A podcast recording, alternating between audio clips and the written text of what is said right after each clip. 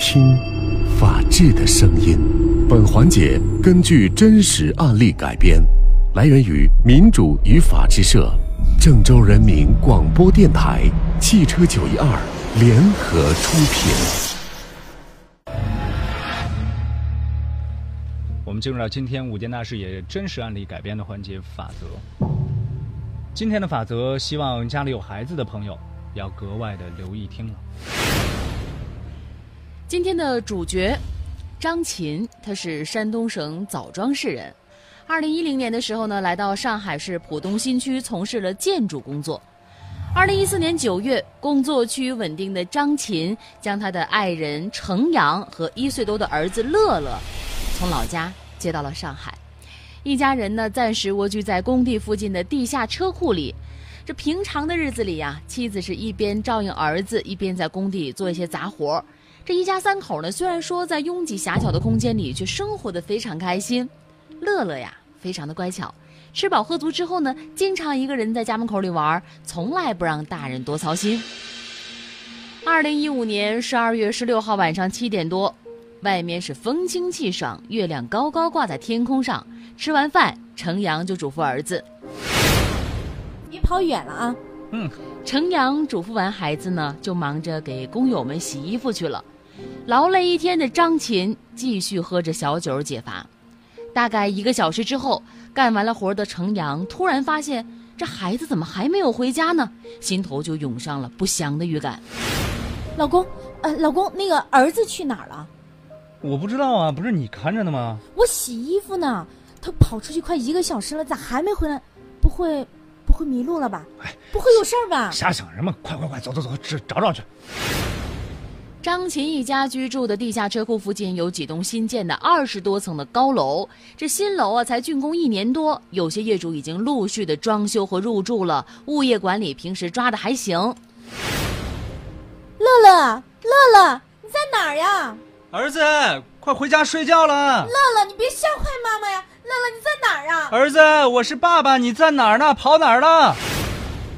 张琴夫妻俩是扯开嗓子喊了将近二十分钟，四处寻找，还是不见孩子的踪影。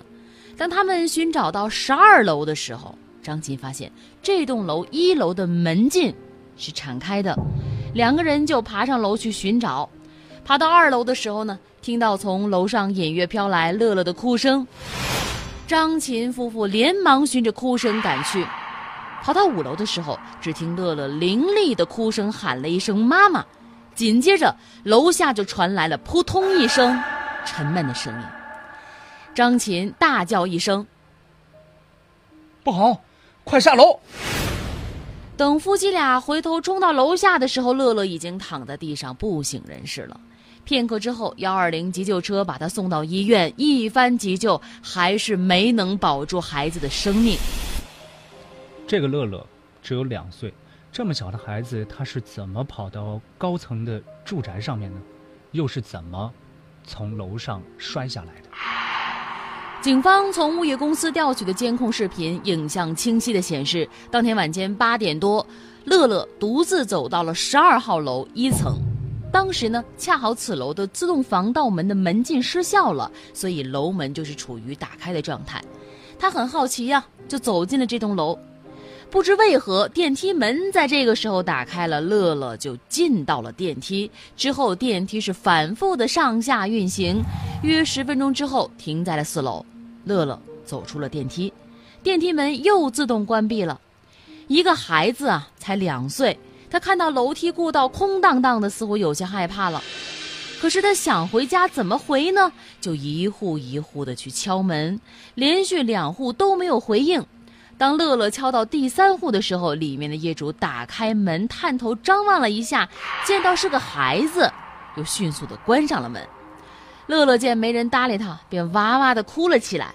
一会儿，他摇摇晃晃的进入了消防通道。那这个乐乐怎么会从楼上摔下去呢？有窗户吗？警方勘查发现，在四楼半与五楼半消防通道都有小孩攀爬的痕迹。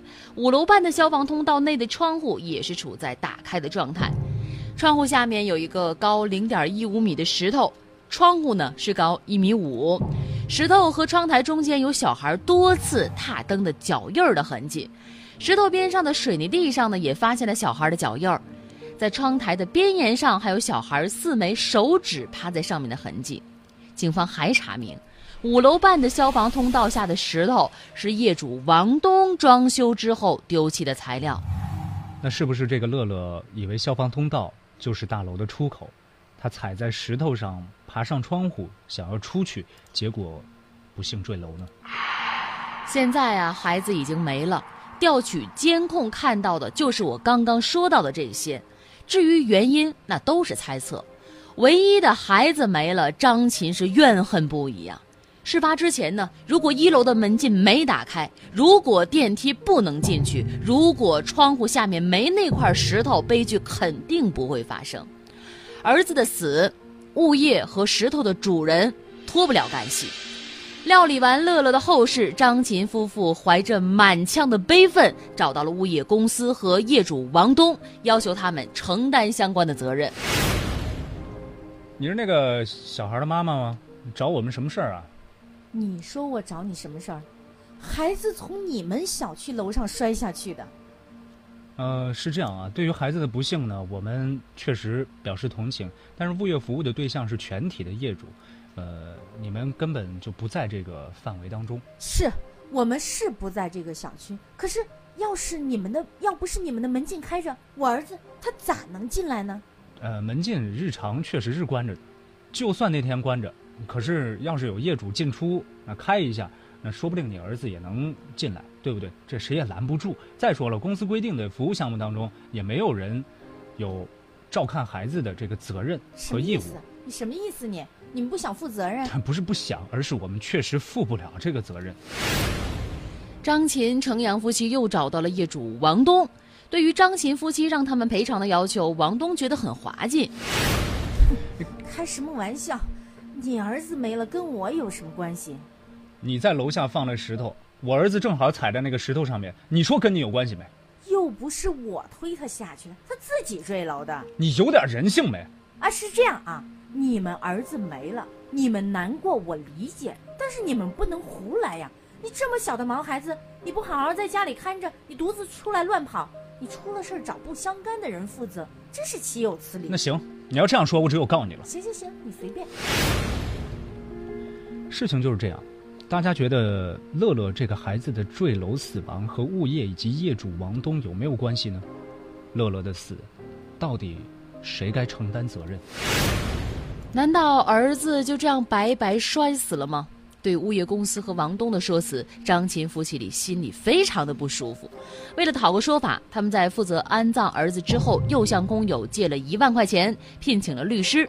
今年二月一号，张琴夫妻将物业公司和王东告到了上海市浦东新区人民法院，要求两个被告赔偿其死亡金、丧葬费、精神抚害金等一百一十五万余元。三月二十九号，浦东新区法院公开开庭审理此案。法院经审理之后认为呢，乐乐作为两周岁半的儿童，独自外出，应置于监护人的保护之下。根据监控视频、询问笔录、照片以及当事人的陈述，足以确认乐乐是踩在五楼半消防通道窗户下的石头上，爬上窗户，不幸坠楼而亡的。张琴和程阳作为乐乐的监护人，未能尽到监护职责，应该承担主要责任。业主王东呢，是违反了小区规定，在楼道里放置的石头，其行为与乐乐的死亡具有因果关系，所以王东应该承担一定的赔偿责任。物业公司方面未能尽到充分的安全管理责任，应该承担一定的赔偿责任。综合考虑本案各项因素，酌定王东、物业公司各承担百分之二十的赔偿责任为宜。今年的五月十三号，法院一审判决由物业公司和王东分别赔偿张琴夫妻方二十三万余元。案子虽然结了，物业和业主也都赔钱了，但是孩子却没了，却永远离开了。这块伤疤恐怕张琴夫妇一生都是难以愈合的。所以，希望各位家长朋友也一定要引以为戒了。感谢各位的收听和参与今天的真实案例改编的环节法则，谢谢我们的合作单位民主与法制社。本期法则记者是钱红祥，编剧是陈蕊。法则直播每周一到每周一到周五的十三点十五分，重播的话，请您下载蜻蜓 FM 搜索法则就可以了。